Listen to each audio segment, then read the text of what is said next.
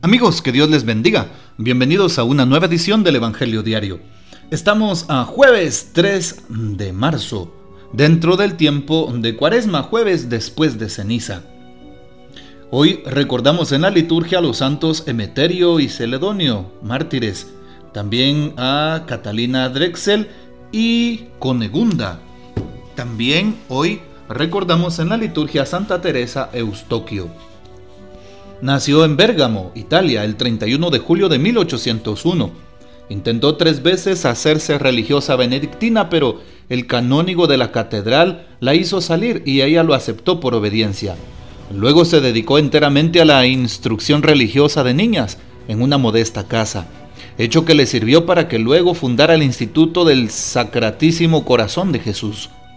El cólera que azotó el norte de Italia le arrebató la vida el 3 de marzo de 1852. Pidamos pues su poderosa intercesión. Hoy tomamos en la liturgia de la iglesia el texto de San Lucas capítulo 9, versículos del 22 al 25. En aquel tiempo Jesús dijo a sus discípulos, es necesario que el Hijo del Hombre sufra mucho, que sea rechazado por los ancianos, los sumos sacerdotes y los escribas, que sea entregado a la muerte y que resucite al tercer día. Luego, dirigiéndose a la multitud, les dijo, Si alguno quiere acompañarme, que no se busque a sí mismo, que tome su cruz de cada día y me siga. Pues el que quiera conservar para sí mismo su vida la perderá, pero el que la pierda por mi causa, ese la encontrará. En efecto, ¿de qué le sirve al hombre ganar todo el mundo si se pierde a sí mismo o se destruye? Palabra del Señor, Gloria a ti, Señor Jesús.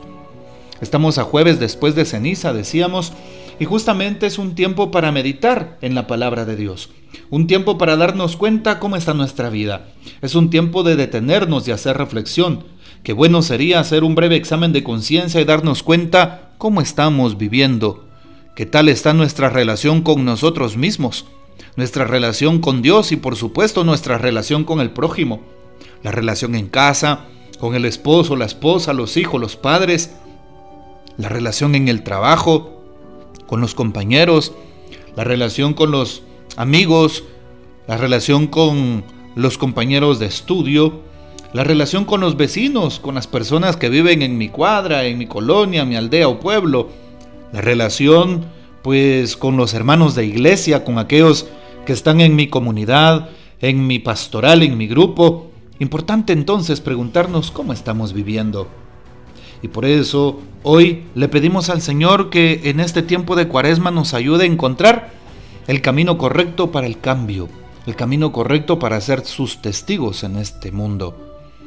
Hoy el texto de San Lucas en el capítulo 9 nos presenta aquella escena en donde Jesús habla a sus discípulos y les recuerda precisamente ese momento de la cruz, les recuerda cómo el Hijo del Hombre tiene que morir. Por eso les dice eso. Debe de sufrir mucho. Será rechazado por los ancianos, los sumos sacerdotes y los escribas. Y les recuerda a sus, a sus discípulos cómo morirá y resucitará al tercer día. Claro, esto no lo entienden los apóstoles, los discípulos, sino hasta después de la resurrección, cuando Jesús al tercer día resucita de entre los muertos vence a la muerte, vence al pecado, vence a Satanás. Hoy también Jesús nos hace la invitación. Cuaresma es un tiempo de preparación para la Pascua, para la muerte, pasión, muerte y resurrección de nuestro Señor Jesucristo. Jesús nos invita a resucitar. Aunque estemos empezando Cuaresma, podemos resucitar hoy. Cuando dejemos aquel pecado, cuando dejemos aquel vicio, cuando dejemos aquella actitud, cuando dejemos aquellas palabras hirientes, cuando dejemos de, ser rencorosos cuando dejemos todo aquello que nos limita en nuestra salvación. Por eso, tomemos conciencia de la importancia que tiene morir a nosotros, morir al pecado, morir a todo aquello que no va con Dios y resucitar a la gracia, resucitar a la santidad, resucitar a la presencia de Dios. También el texto nos recuerda que Jesús se dirige a la multitud y les recuerda lo siguiente, si alguno quiere acompañarme, si alguno quiere seguirme, que no se busque a sí mismo, que tome su cruz de cada día y me siga. De hecho, el texto paralelo a este de San Mateo 16, 24, también nos lo recuerda. Si alguno quiere seguirme, niéguese a sí mismo, cargue su cruz y sígame. Ahí está.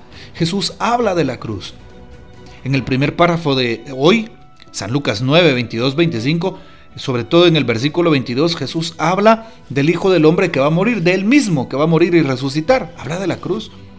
En segundo lugar, vuelve a hablar de la cruz. El que quiera seguirme, el que me acompañe, que no se busque a sí mismo, es decir, que no sea egoísta, que no ponga su mirada solamente en su bienestar, más bien que renuncie a sí mismo, que tome su cruz y me siga. Otra vez el tema de la cruz. En este tiempo, la cruz es la que vence. La cruz es el signo de todo cristiano. Para el pueblo romano, incluso para el pueblo hebreo, eh, para los romanos, la cruz era un signo de, de, discordia, era un signo de muerte, porque era el mayor, eh, la mayor muestra de reprensión para aquellos malhechores. El que moría en la cruz era un malhechor terrible. Y también para los hebreos, ya sabían que si uno de ellos era apresado y lo crucificaban era porque había cometido algún crimen o cosas atroces. Por eso se tomaba como una maldición.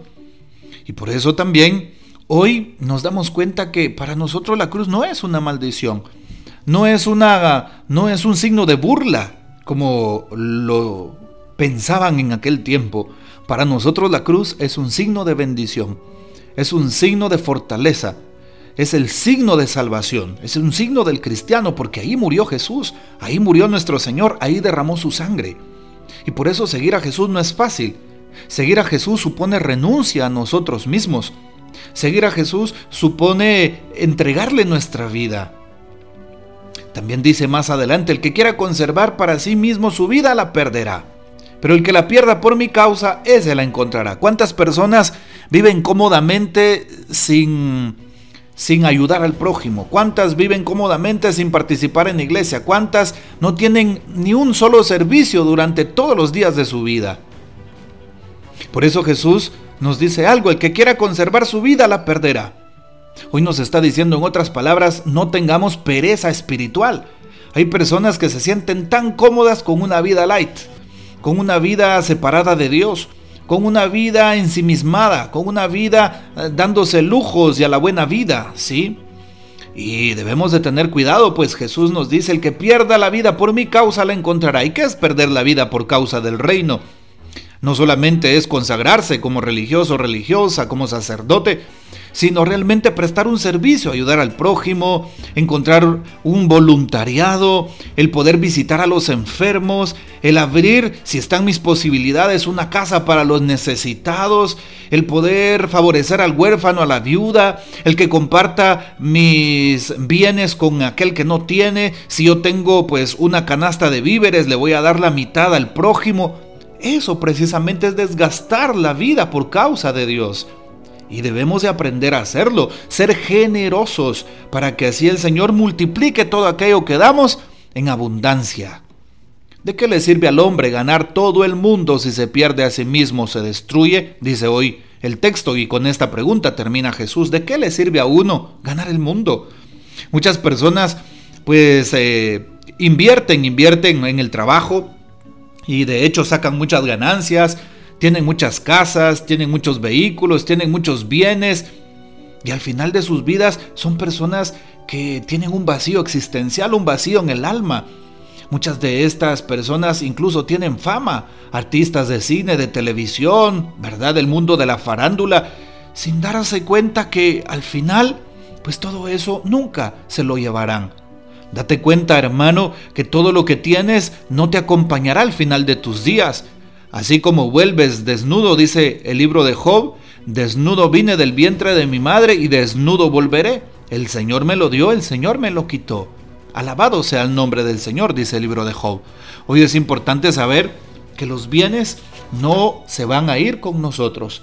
Por eso el Señor nos invita en este tiempo a una conversión personal. Así es, una conversión. En el Evangelio de hoy, después de anunciar su pasión y muerte, el Señor entonces nos invita a que nos convirtamos a través de la cruz. Todo cristiano que quiera seguir a Jesús debe de tener eh, la oportunidad de renunciar. Así es, renunciar. Jesús pone esas condiciones para que para aquella persona que lo quiera seguir. Negarse, tomar la cruz, ¿sí? No salvar su vida, sino perderla por Jesús. Ahí está. Y es una contradicción con el mundo de hoy. El mundo de hoy te dice, no hombre, vive una vida light, vive una vida feliz, una vida cómoda. ¿Sí? Mientras menos problemas tengas, mejor. Mientras estés alejado de los demás, mientras eh, seas feliz tú, los demás no, no importa. Jesús dice, no, hay que renunciar a nosotros, cargar la cruz y desgastar nuestra vida. Por eso, qué hermoso que en este tiempo de cuaresma como cristianos comprendamos el mensaje que Jesús tiene para cada uno de nosotros. Y finalmente el Papa Francisco también nos da una reflexión sobre este día. No se puede servir a dos señores, dice el Papa, a Dios y al dinero. La iglesia al inicio de la cuaresma nos hace pensar en el camino que recorrió Jesús, un camino lleno de humildad, de humillación, de la negación de sí mismo. Debemos seguir el camino de Jesús, no ir por un camino erróneo buscando siempre nuestro propio éxito. Este es el estilo de vida que nos salvará, nos dará alegría y nos hará fecundos, porque este camino que lleva a negarse a sí mismo está hecho para dar vida. Es lo contrario del camino del egoísmo, es decir, el que lleva a sentir apego a todos los bienes solo para sí. Tomemos en cuenta entonces estas reflexiones que en este día Dios ha puesto en nuestro corazón. Que el Señor les bendiga, que María Santísima nos guarde y que gocemos de la fiel custodia de San José. No olvides hoy visitar a Jesús sacramentado, orar por el Papa, los obispos, los sacerdotes y las vocaciones. La bendición de Dios Todopoderoso, Padre, Hijo y Espíritu Santo descienda sobre ustedes y permanezca para siempre. Amén. Hasta mañana.